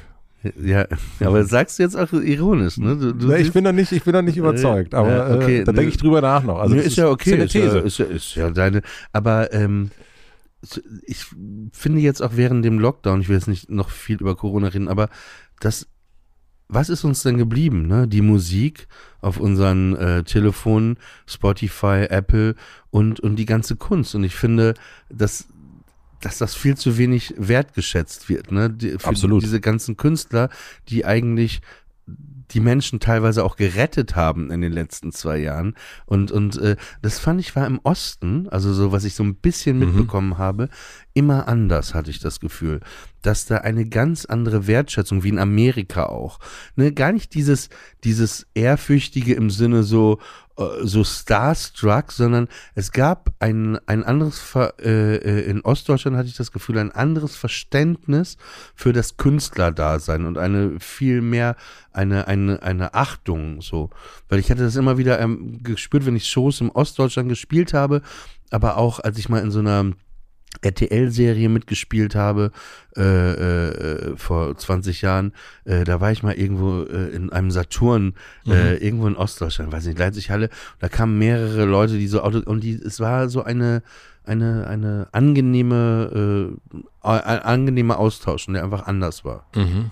Das kann ich Nicht unterschreiben. Nee, ich über, ich muss, das muss ich auch drüber nachdenken. Also es, es gibt, es gibt da auch, also im Osten gibt es ja wirklich genau beides. Ich, ich war jetzt gerade einen Monat in Brandenburg und, ähm, und da gibt es auf der einen Seite so eine wirklich eine, eine, eine Wertschätzung, eine, eine, so eine krasse Verbundenheit und Ja. aber auch eigentlich erstmal, aber eine zuerst wird erstmal Härte angeboten. Das ist irgendwie interessant. Es wird erstmal Mundwinkel unten angeboten und wenn man dann sich so durchschält und sich dann, dann ist die Liebe richtig da. Und das ist also diese, ähm, bei uns gab es dann immer wieder Bands, die immer wieder hingekommen sind und da sind Leute immer, jedes Jahr immer wieder hingegangen. Das ist schon, das ist, diese Treue, die ist auf jeden Fall im Osten. Aber das ist auch eine deutsche Sache, finde ich. Mhm. Deutschland hat die treuesten Fans. Das merkst du bei so Bands wie Bon Jovi Ja. oder die Pesh Mode. Voll. Mhm. dass die Leute, wenn du die hast, Deutsche sind treue Fans. Ja. Das kann man so, so sagen. Aber wie bist du denn zur Comedy gekommen? Ach so. Ähm, Wenn du das gar nicht so sehr. ja. ich habe äh, zehn Jahre, ungefähr acht Jahre, irgendwie, ich habe dann bei Viva moderiert, dann habe ich einen Disney Club moderiert, dann habe ich irgendwie in Stimmt. komischen Sat 1 äh, RTL-Serie mitgespielt und irgendwie, wo wir beim Thema sind, Stimme finden und sich selber finden, Mhm. wer bin ich, war ich da schon sehr verwirrt ist ja nicht. Ich habe das einfach gemacht, aber ich habe es nicht gefühlt. Ich habe diese ganzen Sachen gemacht, aber habe eigentlich die Musik geliebt, ja. Und irgendwie äh, gab es dann den Punkt, ich hatte dann war dann einmal so ein Jahr ein bisschen außer Gefecht, krank, als ich glaube ich 29 war, 28 und dann hatte ich viel Zeit zum Nachdenken und ich merkte plötzlich, ey, ich will nicht mehr in dieser RTL Sitcom mitspielen. Ich will nicht bei Sat 1 in so einer K das ist alles nicht meins. Und ich wusste aber auch nicht, was ich will. So, und dann, ähm, dann hatte ich mit jemandem Kontakt und er sagte, als Künstler ist es ganz gut, wenn du so ein eigenes Programm hast, irgendwas, wo du unabhängiger bist von diesem ganzen. Mhm. Und dann dachte ich, ja, aber ich hatte damals auch schon deutsche Comedy hatte ich nichts mit am Hut. Ne? Ich habe das manchmal so angestellt, sofort wieder ausgestellt. Ich fand es einfach gruselig. So klar bin ich auch mit Otto aufgewachsen, den ich immer noch liebe. Leuten wie Habe Kerkerling, ne? Mhm. oder auch auch die nackte Kanone damals, was man Mhm. halt so geschaut hat. Mochte Hashtag O.J. Simpson und ähm, Nordberg. Und äh, dann, dann dachte ich, ja, Stand-up-Comedy, aber ich hatte überhaupt keine Ahnung von Stand-up-Comedy, in Deutschland und nicht in Amerika. Und dann habe ich mir das so ein bisschen mal angeschaut, so im Netz, was es da so gab zu dem Zeitpunkt, wir reden hier von 2006. Und dann hatte ich so Sarah Silverman entdeckt, ne, Ja. die ich irgendwie wirklich wahnsinnig gut fand und ich fand das alles irgendwie gut und das passte irgendwie zu dem. Und dann wusste ich aber, dann dachte ich, okay, ich mache jetzt Stand-up-Comedy, aber dann, dann saß ich da und dann, wie, wenn du was neu erlernst, ja, aber worüber soll ich denn reden? Wursttheke, wenn ich zum Bäcker gehe, das ist doch alles irgendwie nicht. Und dann hatte ich ein Telefonat äh, mit einem Freund, äh, Jens Oliver Haas, der ist äh, Autor, auch mit Miki gerade im Dschungel, der äh, schreibt seit Jahren auch so für, für Shows halt. Mhm. Und der sagte zu mir, weil ich sagte, ey, ich brauche mal deine Hilfe, um ein Stand-Up-Set zu schreiben. Dann sa sagte ich nur, ich weiß nicht, was ich schreiben. Also wo, er sagte, ist doch klar, was du machst. Du, dein Name ist Oliver Polak, äh, du bist äh, 30 Jahre alt, du kommst aus Papenburg im Emsland, du bist Jude, so. Und jetzt fängst du an. Und dann dachte ich, ja stimmt, so macht Sarah Silverman das ja eigentlich auch. Oder viele Mhm. große Comedians wie äh, Lenny Bruce, Eddie Murphy, die einfach ihre Biografie als Basis genommen haben. Ne? Das war einmal Ja. auch, auch Trevor Noah, das erste Programm The Racist, ist, dass er in der Apartheid aufgewachsen ist mit einer Mutter aus Afrika, aus Südafrika, einem Vater aus der Schweiz und es ist immer bei diesen Mhm. Comedians, die man ne, erstmal und das habe ich dann gemacht. Genau, das war dann mein erstes Set. Aber natürlich, was dann passiert ist, wo wir wieder bei Schubladen sind, natürlich, weil ich erstmal darüber geredet habe, was ja meine, meine großer Teil meines, meiner Biografie ist, da war natürlich sofort, ja, hier, ne, da auch der macht, erzählt ja nur das eine und so und so. Und erstmal habe ich auch nur das eine erzählt, weil das eine ja meine Biografie ist. Das ist ja in der Natur der Sache, aber es wurde ja hier direkt wieder so. Und da brauchte ich eine Zeit und irgendwann habe ich das gebrochen, weil ich dann immer mehr auseinandergesetzt habe, was will ich wie. Und dann kam auch dieser Twist, dass, dass ich dann plötzlich war ich nicht mehr der jüdische Stand-up-Comedian, sondern ich war dann der äh, Comedian, der kontroversen, härteren Humor hat. Und das fand ich auch gut. Also das hat mir auch sehr äh, irgendwie, das taugt mir immer noch, jetzt rede ich so hm. bayerisch, das taugt mir immer noch äh, äh, gut. Und da, so bin ich auf jeden Fall zur Stand-Up-Comedy gekommen. Relativ schnell bei Nightwash aufgetreten, nach einem halben Jahr nur. Ich bin hier in Berlin in der Scheinbar, im Scheinbar-Varieté aufgetreten. Wo Krömer und Co. waren. Genau, das ja. ist ja äh, viermal die Woche seit äh, fast 40 Jahren offene Bühne. Es sind auch Jongleure, Klavierkabarettisten, mhm. Leute auch wie Sebastian Kremer, großartig, die da auftreten. Auch, wie du gerade gesagt hast, Krömer, Mario Barth sind da alle angefangen. Und dann bin ich wie zu so einer Schule. Zwei Jahre, jeden Abend, wo die aufhatten, dahin, habe mich angemeldet, hatte meine sieben Minuten und da fällt man natürlich auch oft auf die Fresse, ne? weil mhm. er auch gerade ein ganz anderes, eher so ein Kleinkunstpublikum ist, was oft auch Missverständnisse, zu Missverständnissen geführt hat, aber weil es hier damals noch überhaupt gar nicht, es gab einen Comedy Club damals in Deutschland, einen, mhm. und das war der Quatsch Comedy Club, sonst gab es nichts. Es gab noch diesen Coca-Bora, ich weiß nicht, wann der da, aber es ist ja auch krank, ne? Also ja. so, aber das sagt auch natürlich, erzählt es sehr viel, ne? Über, über warum Deutschland äh, zum Lachen in den Keller gehen und so weiter. Ne? Also das, das ja, die ganzen Sprichwörter, Schluss mit lustig, ja. Spaß beiseite, Alles. zum Lachen in der Keller, äh, zu, in den Keller gehen. Genau, und so bin ich auf jeden Fall, äh, ich hoffe, die Frage war jetzt nicht zu lang. Nein, nein, gar nicht. Äh, so bin ich quasi zur Comedy gekommen und äh, genau, arbeite auch gerade an meiner neuen Show, weil die letzte, die du gesehen hast, ist jetzt drei Jahre her. Oder fast vier, glaube ich, ich weiß es nicht. Mhm. Und komme dann ähm, Ende des Jahres fange ich wieder an, nach all diesen Jahren, jetzt auch Corona. Aber ich habe richtig Bock, in eine Show. Und der Titel der Show ist äh, Sorry für gar nichts. Ja, den fand ich auch total gut. Also hast du schon den, äh, gelesen? Den, den, fand ich total Genau, gut. und da, da spiele ich vier Shows hier im Metropol. Äh, hier in Berlin. Ende ja. September, genau. Und dann wird es bald dann noch weitere Daten geben. Wir haben ja ganz kurz über Motor Psycho gesprochen. Und du hast und an die 100 Konzerte gesehen? Hast, bist du Über, bei, ich glaube, ich bin bei, im Moment bei 140 oder so. Bist du bei deiner, bist du mit deiner Mutter schon auf dem Motorcycle-Konzert gewesen? Nicht, ja doch, halb. Also einmal halb. Äh, 96 haben wir, ähm, ich hatte eine Band Sternzeit. Ja sechs Konzerte im Vorprogramm von Motorcycle auf der Blizzard Tour und zwei oh. auf der Timothy's Monster Tour gespielt im Schlachthof in Bremen. Mhm. Und da waren meine Eltern auch da. Die standen irgendwie ganz hinten und haben sich das dann. Du hast Schlagzeug gespielt? Genau, ja. also spiele ich immer, noch, ist immer noch mein Hauptinstrument. Ne? Ich habe erst Geige gelernt und dann irgendwann mit 14 die Geige wirklich äh, zur Seite und mir ein Schlagzeug gekauft. Du warst mit deiner Mutter auf dem Udo Jürgens Konzert und Udo Jürgens ist auch jemand, den du glaube ich, sehr gut findest. Habe ich so das Gefühl.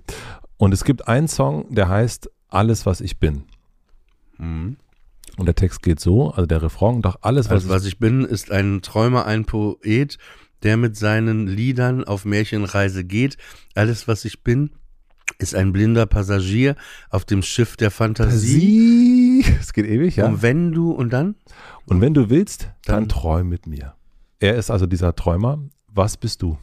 Ich war jahrelang immer dieser Träumer auch, aber habe versucht, ähm, auch mehr Realität in mein Leben reinzubringen. Also es ist so eine Mischung aus Träumer und Realist bei mir. Träumerlist. Trau du bist ein, du bist ein, du bist ein Träumerlist. Ja. Auf deiner Webseite ist ein Zitat von David LaChapelle der soll dir gesagt. Von Dave Chappelle. Dave Chappelle. Dave Chappelle. David. Nee, nee, kein Problem. Dave, das ist, der, das ist der andere, ne? Der Fotograf. Der Fotograf ist David LaChapelle. Ja, genau, genau deswegen. Ja. Also es ist Dave. Muss man ja nur richtig stellen. Das ist richtig. denken, warum der, der Fotograf? Fotograf? Der Fotograf. Der hat gesagt, German, Jewish and Russian men, you must have a lot of anger in yourself. Siehst du dich noch als Deutsch, als Jüdisch, als Russisch? Also, also du hast jetzt gesagt, ich sehe mich gar nicht. Also ich denke, mhm. ich denke nie drüber nach, ah, ich bin deutsch, ich bin russisch, ich bin da, ich de das, das, das macht nicht. ja, das machen ja auch andere. Also andere machen ja eigentlich, sagen ja, also man. Die wollen das, ja, wie du jetzt gerade. Die ja. wollen mir irgendwie irgendwas, aber das ist mir, ich bin ich, ich stehe morgens auf und denke mir, ach nee, er schon wieder, wenn ich in den Spiegel gucke. Und das ist alles, aber ich denke nicht drüber nach, ob ich deutsch bin, ob ich das bin, dies bin, ich bin einfach. Also ich bin ich. Es gibt auch ein äh, Lied von Udo Jürgens, das heißt einfach ich. Mhm. Und das, das ist so. Ich bin einfach ich. Das alles, das ist scheißegal am Ende. Das sind Teile von einem und, und äh, das ist okay so. Und Aber was hat dir geholfen, das zu begreifen? Also, dass du. ja, ich. Also ich habe mir geholfen, da, da, das zu verstehen, äh, äh, dass man, wie gesagt, wir haben ja vorhin kurz drüber geredet, über die Eltern, die erst da sind, ne? Mhm. Und quasi die beiden Anteile, die man in sich hat, das ist Vater und Mutter, die erklären einem die Welt. Oft auch falsch, ne? Oft eine Fehlprogrammierung. Und irgendwann geht es drum um den dritten Anteil, ne? Den dritten Anteil erstmal zu begreifen, dass es den gibt, der du ja bist, ne? Ja. Und ich glaube, du füllst den im Unterbewusstsein schon auf, in deiner Kindheit auch, aber bist gar nicht über bewusst, dass es den gibt. Und irgendwann merkst du, ah, da ist ja noch ein dritter Teil, ne? Und dann geht es drum, den weiter auszubauen, zu füllen, immer größer zu machen, größer zu machen. Aber teilweise geht es auch drum, natürlich die, die falschen Sachen, ne, die, die, die Fehlprogrammierung der Eltern, das rauszukriegen. Und das ist, kann, weißt du selber, kann ein sehr, sehr langer Prozess sein. Und ich habe einen Life-Coach seit Jahren äh, und die hat mir dabei sehr, sehr geholfen, das alles mehr einzuordnen und das sind teilweise auch wirklich unangenehme Sachen, mit denen man sich da auseinandersetzen ähm, muss. Aber das ist ein wichtiger Punkt, den du gerade be benannt hast, glaube ich, dass, ähm, dass dieses, was alle auf dich projizieren, das kann manchmal sehr groß sein, ne? Und manchmal ist es so stark, dass vielleicht sogar was an dir kleben bleibt, aber was eigentlich gar nicht kleben sein sollte und was sich vielleicht mal hier oder da durcheinander bringt, ne? Aber ähm, ich habe mir geholfen, ja. Es geht immer drum, wie man die Welt sieht, wie man was sieht. Und ich habe die schon, diese Vielfältigkeit, über, der ich, über die ich gesprochen habe, die Menschen haben, äh, die jetzt auch eben in dieser neuen Talkshow ist, ähm, Gedankenpalast, das habe ich schon als Kind begriffen, ne? weil meine Eltern, ich bin in einem sehr offenen Elternhaus aufgewachsen. Ne? Das, das, äh, wie gesagt, mein bester Freund Josh Kuhn, da gab, und das gab es, ne?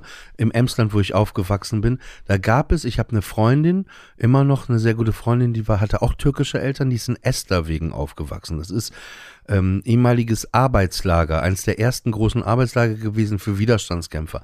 Und sie ist da mit ihren Eltern, die aus der Türkei kamen, aufgewachsen im Esterwegen. Und sie hat mir erzählt, sie war da immer spielen zu Hause bei anderen Kindern und dann haben die Verstecken gespielt und dann hat sie sich immer gewundert, dass alle Zimmer abgeschlossen waren. Alle Zimmer waren abgeschlossen.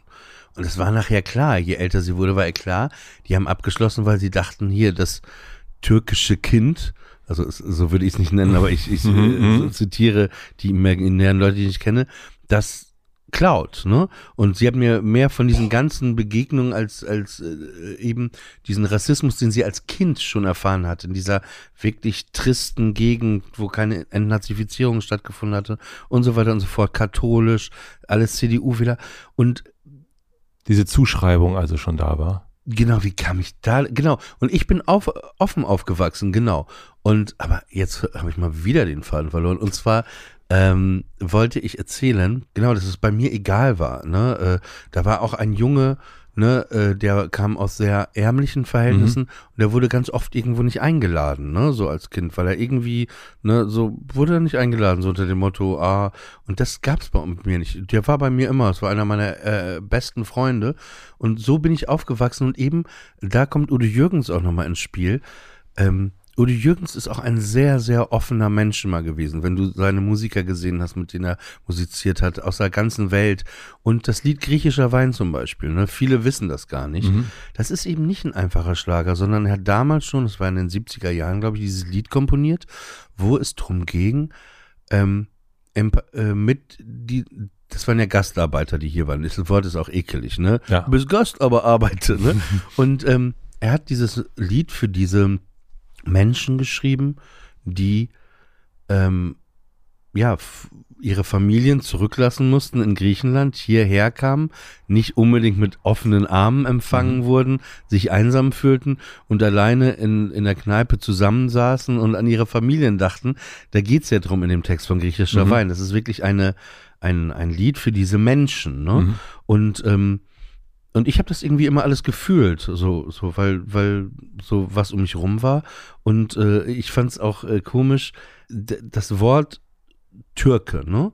Ich fand immer, dass da sowas Negatives mitgeschwungen ist, weil, weil ähm, auch das Wort Ausländer, ne, das war ja, das war ja kein nettes Wort, ne? Irgendwie schwer. Auch Jude. Bitte? Auch Jude. Genau, und also da, da muss ich jetzt drüber nachdenken, weil dann ver verliere ich wieder den ganzen mhm. Faden und dann denken die zu Hause, jetzt kann ich überhaupt nicht mehr folgen. Was für ein anstrengender Typ. Äh, pass auf, das Wort Türke war irgendwie negativ behaftet, weil ne, es gab die Schweden, es gab die Holländer, aber Türke war irgendwie nicht gut. Jetzt könntest du natürlich sagen, ja, Oliver, vielleicht ist das in deinem Kopf mhm. einfach so. Nee, weil das ist das, was ich um mich rum gespürt habe, diese ja. Leute da im Emsland, die das. Und ich fand das auch, auch immer komisch, wenn man gesagt hat, wir gehen zum Türken, fand ich, klang immer anders, als wenn man sagte, äh, wir gehen in ein französisches Restaurant. Mhm. Ja, also wir, gehen, man, wir gehen, ja, ja, wir, wir gehen französisch essen. Ne? Das war immer, wir gehen französisch essen.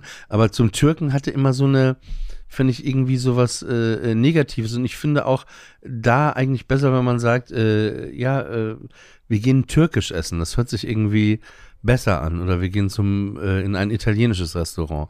Am Ende sind es ja Zuschreibungen, die man macht. Also du Türke, du Italiener und damit macht man ja die, die sogenannte Schublade auf. Das meinst du auch damit, oder? Und das ist, das macht Ich finde, na, na, man muss jetzt auch differenzieren. Ne? Es gibt ja die normale Welt, in der man, der man lebt, und dann gibt's Comedy-Bühnen. Auf Comedy-Bühnen ist es was anderes. Ne? Da, da, da bricht man Dinge runter, äh, um, um zu simplifizieren. Aber ich finde, in der Realität, also da, wir haben, ich habe gerade das Wort Ausländer gesagt, ne? Mhm. Das ist irgendwie nicht so. Mhm. Die haben ja irgendwann das Wort Migration gefunden, ja. ne? Das Wort Ausländer wurde quasi ausrangiert und er ist Migrant. Ja, Migrant, bla bla bla. Ja. Und Migrant ist für mich eigentlich das trojanische Pferd für Ausländer. Mhm. Weil im Kern ist es genau dasselbe. Ne, wir haben uns nur ein Wort irgendwie ausgesucht, damit es besser klingt. Aber es ist genauso ekelig.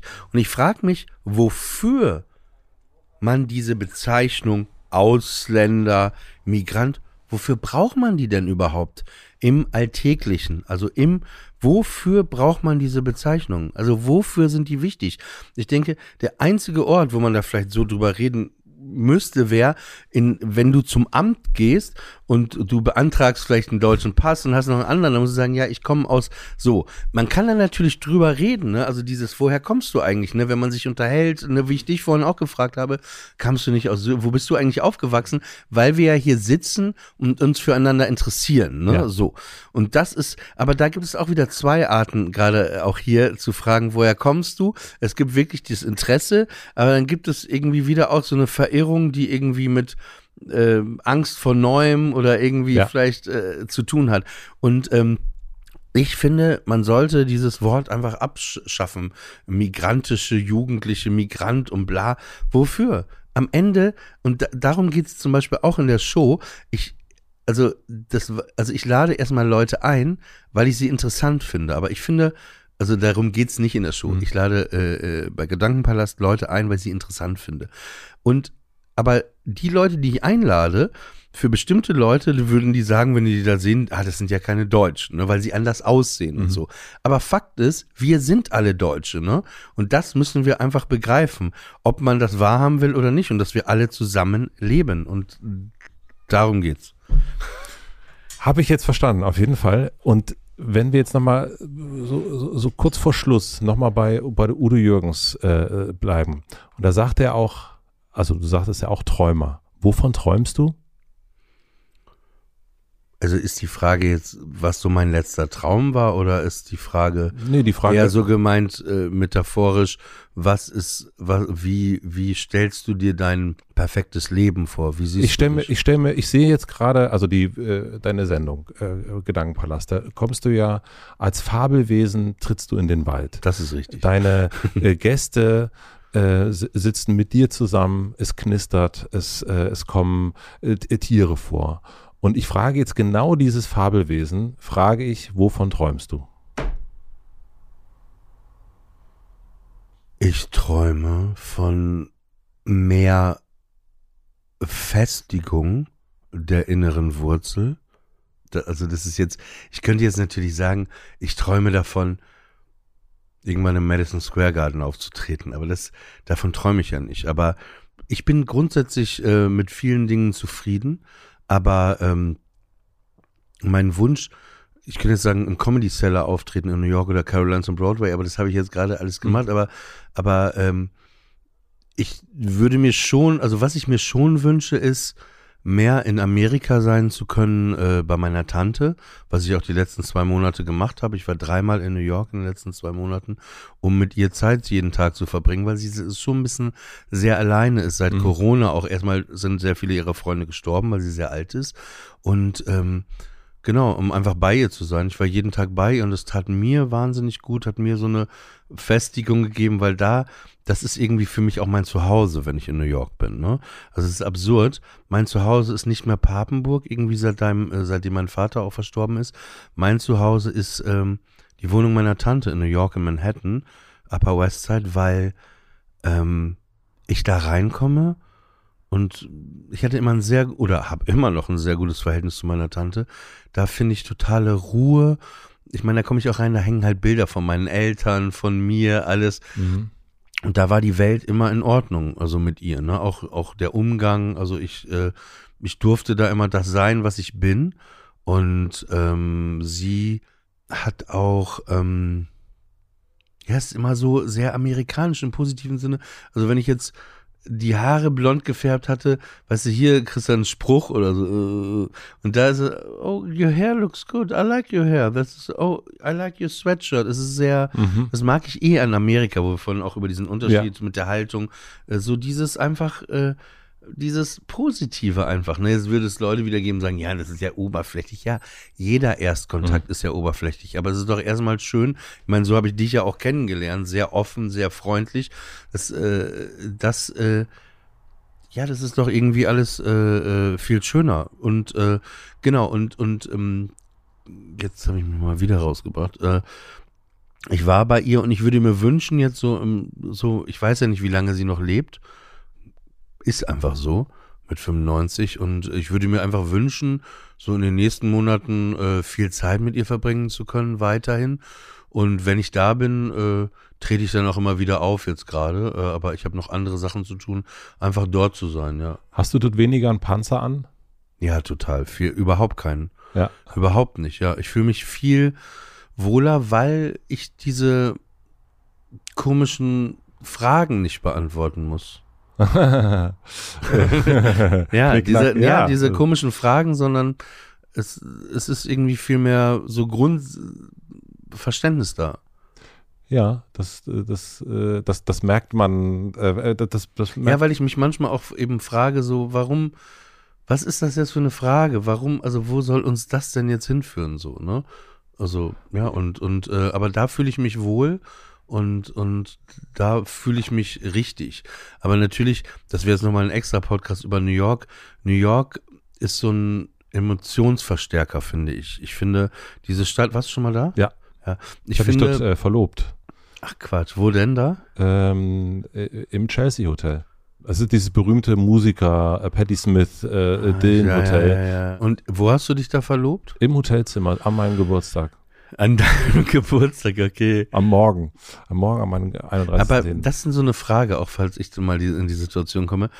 Du wusstest aber auch, also das war eine starke Beziehung. Das war, weil das gibt's glaube ich auch. Es war kein Zweifel für dich, dass sie vielleicht auch hätte gesagt Nein. Das war für dich klar.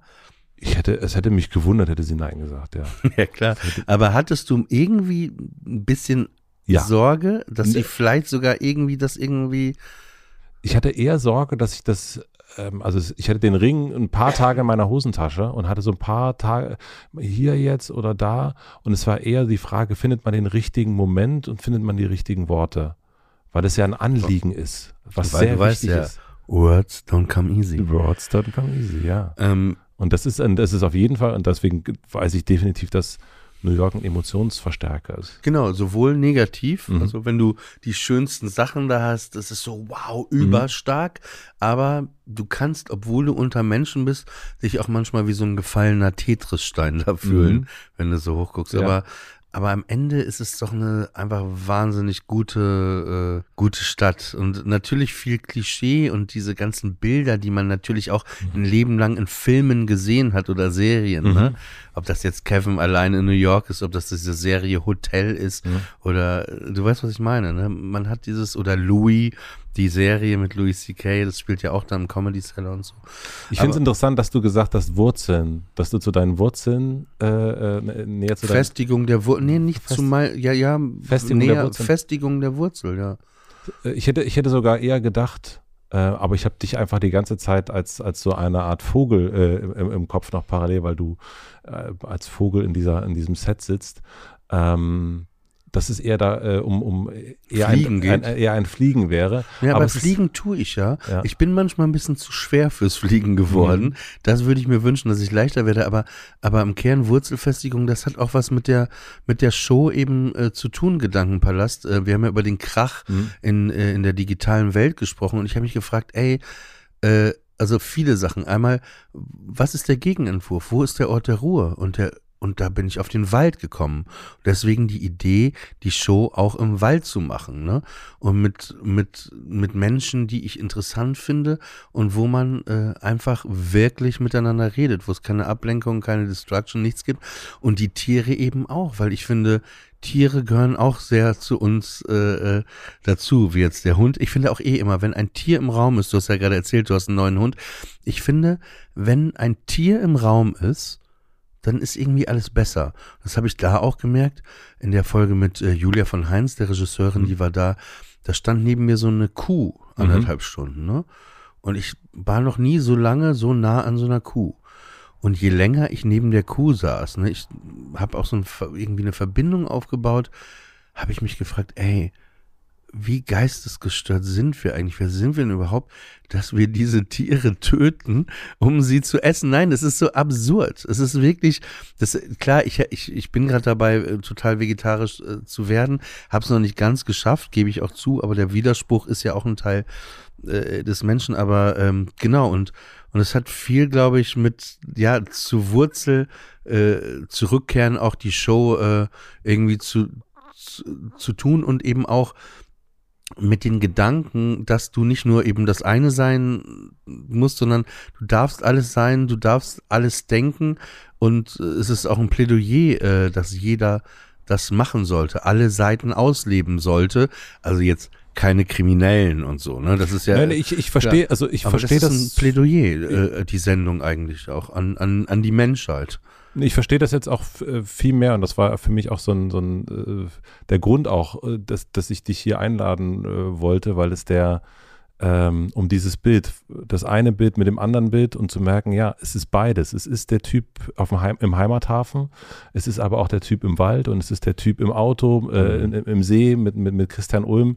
Und das ist ja das Interessante, dass es eben nicht, nichts ist eindeutig. Und das ähm, finde ich schön, dass du das auch äh, so anbietest und zeigst und auch äh, den Mut hast, das viel mehr zu zeigen. Das freut mich total und deswegen äh, vielen Dank dafür. Und ich würde jetzt langsam schließen mit, mit, mit, mit schnellen Fragen, also so, so Abschlussfragen. Du kannst, ist ist das uns, immer so am Ende? Wir können uns laufen, aber so das, das Pferd, äh, das, das, äh, der Vogel landet dann sozusagen, um im Bild zu bleiben. Was lernst du gerade, was du noch nicht so gut kannst? Äh, Geduld haben mit anderen und mit mir selbst. Oh, das, du hast jetzt gerade sehr geduldig deine Flasche aufgemacht. Das, das klappt. Gibt es, also du hast hier von ganz vielen Comedians schon gesprochen. Was sollte man sich angucken oder anhören, nachdem wir das, wenn man hier fertig ist, wo würdest du sagen, das ist ein Buch, was man lesen sollte, das ist ein, ein, ein Special, was man sich angucken sollte. Das, das hat, das ist so ein bisschen das, was wir hier vielleicht, was man hier so fortsetzen könnte, wenn man hier fertig ist. Also ich lese sehr wenig. Mhm. Und wenn, lese ich mehr Essays oder Texte, aber ich finde, man sollte, ich muss dazu sagen, sonst wird es so komisch, ist auch meine beste Freundin, man sollte, wenn man die Möglichkeit hat, äh, Texte von Samira El-Wazil lesen. Und sie hat mhm. ein Buch geschrieben mit Friedemann Karek, heißt er, glaube ich. Äh, Erzählende ja. Affen. Mhm. Ich finde, Samira ist jemand, die versucht, die Welt zu einem besseren, also ihren Teil dazu beizutragen, die Welt zu einem besseren Ort zu machen.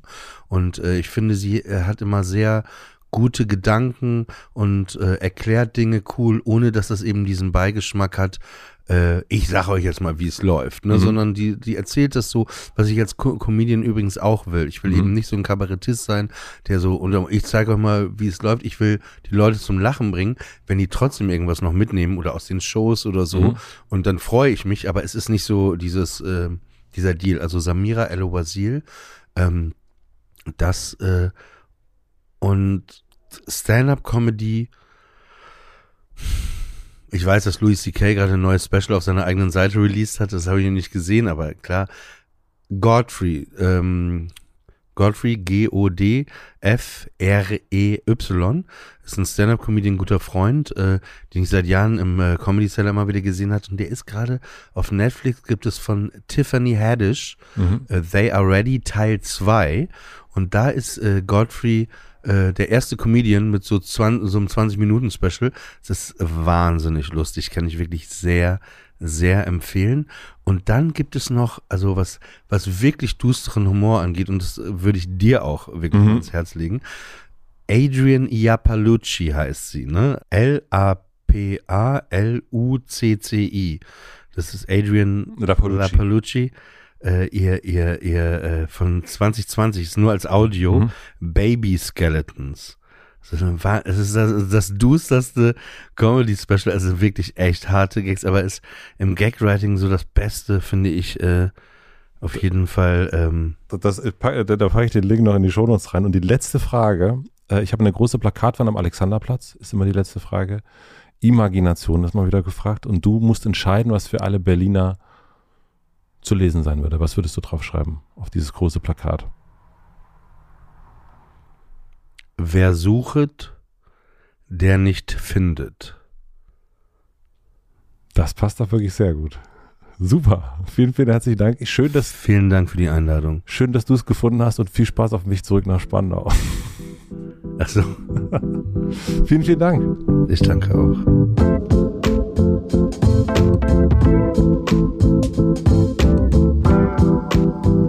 Das war Oliver Polak. Vielen, vielen herzlichen Dank fürs Zuhören.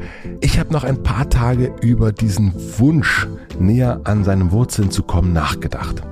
Auch mit dem Blick auf seine Bemerkung, die er ganz am Anfang gemacht hat, dass wir nichts sind. Die große Frage, wo gehört man eigentlich hin? Gerade wenn die eigenen Wurzeln sich in Nationen, Glauben und ganz viel mehr ausbreiten. Ich denke gerade, dass es eigentlich dann am besten wäre, die Wurzeln in sich selbst zu finden, was natürlich sehr, sehr schwer ist. Was denkt ihr darüber? Ich hoffe, euch hat die Folge genauso gut gefallen wie mir. Ich freue mich, wenn ihr eure Gedanken auch in diesem Jahr mit mir teilt. Ich freue mich natürlich auch wieder über Gästewünsche in den Apple-Kommentaren. Ich freue mich über Instagram-Stories, wo ihr diesen Podcast so gehört habt und ganz, ganz viel mehr. Wir machen hier weiter wie im letzten Jahr. Also vielen, vielen herzlichen Dank. Das gehört auch dazu an Lena Rocholl für die redaktionelle Unterstützung, an Maximilian Frisch für den Mix und den Schnitt und an Jan Köppen für die Musik. Herzlichen Dank an die Werbepartner Closed, Clark und die Telekom. Das war's mit der ersten Folge Hotel Matze in 2022. 2020.